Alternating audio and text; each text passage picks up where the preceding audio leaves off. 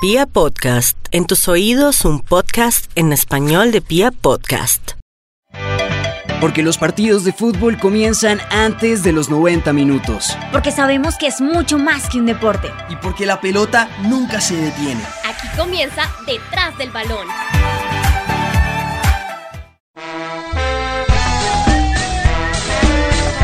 Bienvenidos a Detrás del Balón, el primer y único podcast dedicado a contarles historias en las que la sociedad, la política, la religión y la economía nos sirven como excusa para hablar de lo que más nos gusta, el fútbol. Yo soy Andrés Balaguera, periodista y locutor colombiano que, con mis letras y mi voz, buscaré hacer lo que quizás nunca pude hacer con los pies. Y yo soy Cristian Amezquita, vivo y respiro fútbol. Jugarlo, verlo, analizarlo y siempre disfrutarlo es mi prioridad. Juntos les traeremos cada ocho días una historia diferente con la que entenderemos por qué el fútbol es el espejo del mundo. Si sabemos para ahuyentar la muerte.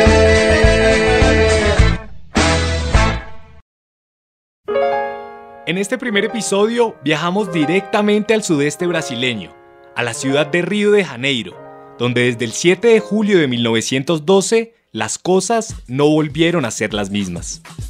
Con ustedes, la historia del clásico más grande de Brasil, el Fla Flu. Bienvenidos.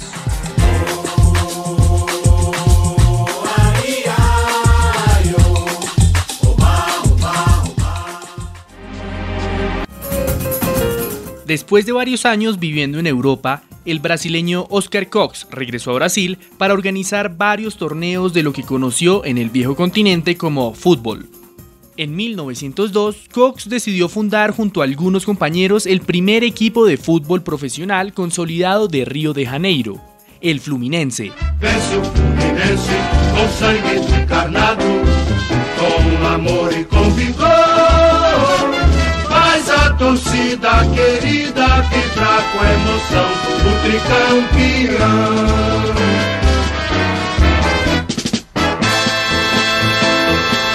Desde entonces, ese equipo, que solía ser una institución deportiva dedicada exclusivamente al remo, se transformaría en el principal dolor de cabeza del flu, y más que eso, como en una típica historia familiar, ha vivido como el hijo que hace hasta lo imposible por superar al padre que lo engendró. Hoy por hoy, ese equipo es el club que tiene la hinchada más grande del mundo y 100 años después protagoniza el clásico más importante del fútbol brasileño. Ese equipo es el Flamengo. Desgosto profundo Flamengo no mundo.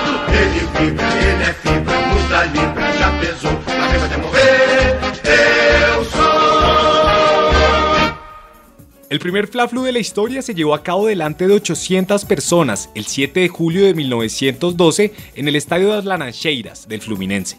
Tan solo meses después del surgimiento del Flamengo, se esperaba que la victoria fuese rojinegra. Sin embargo, el Fluminense venció 3 a 2 y relegó al recién nacido a su primera derrota en la historia de los clásicos, y de paso perpetuó su sed de revancha.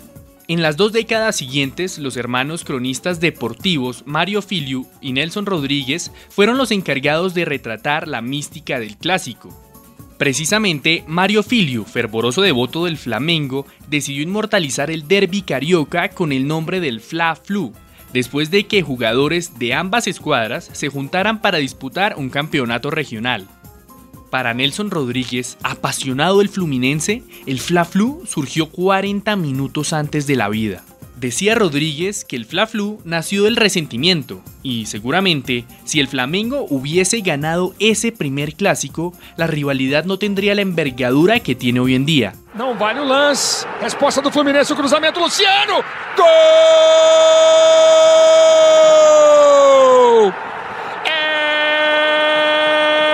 Fluminense! O Fluminense marca no fim! Termina o Fla-Flu! Fluminense bate Flamengo no fim!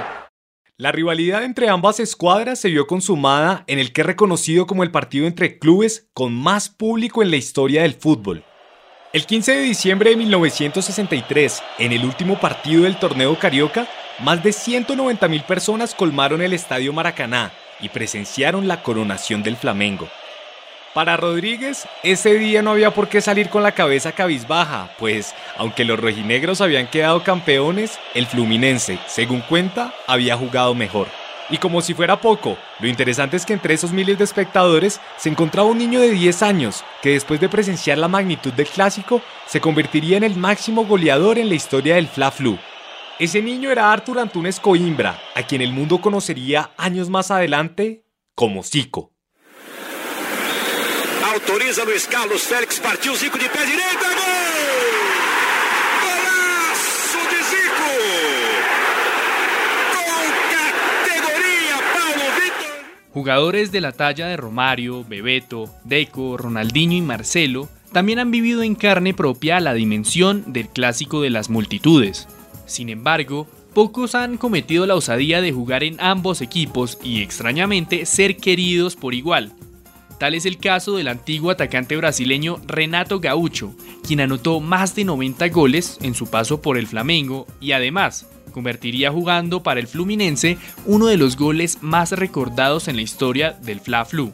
El popular gol de barriga que le daría al equipo tricolor el título del Campeonato Carioca de 1995.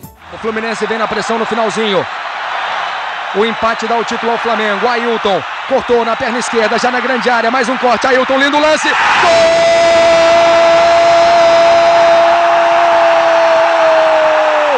É do Fluminense!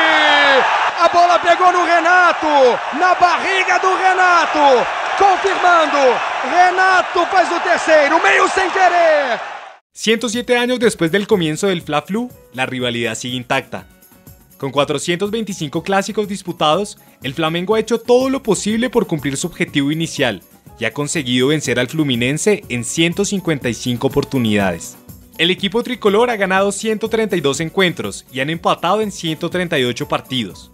En esta rivalidad familiar, el hijo le lleva por el momento la delantera al padre. Habrá que ver lo que pase de aquí a otros 100 años. Lo único que parece ser irrefutable es que como decía Nelson Rodríguez, refiriéndose al Fluminense, y que ahora vale la pena adaptar al clásico de las multitudes, es que el Fla Flu nació con la vocación de la eternidad. Todo puede pasar, pero el Fla Flu no pasará jamás.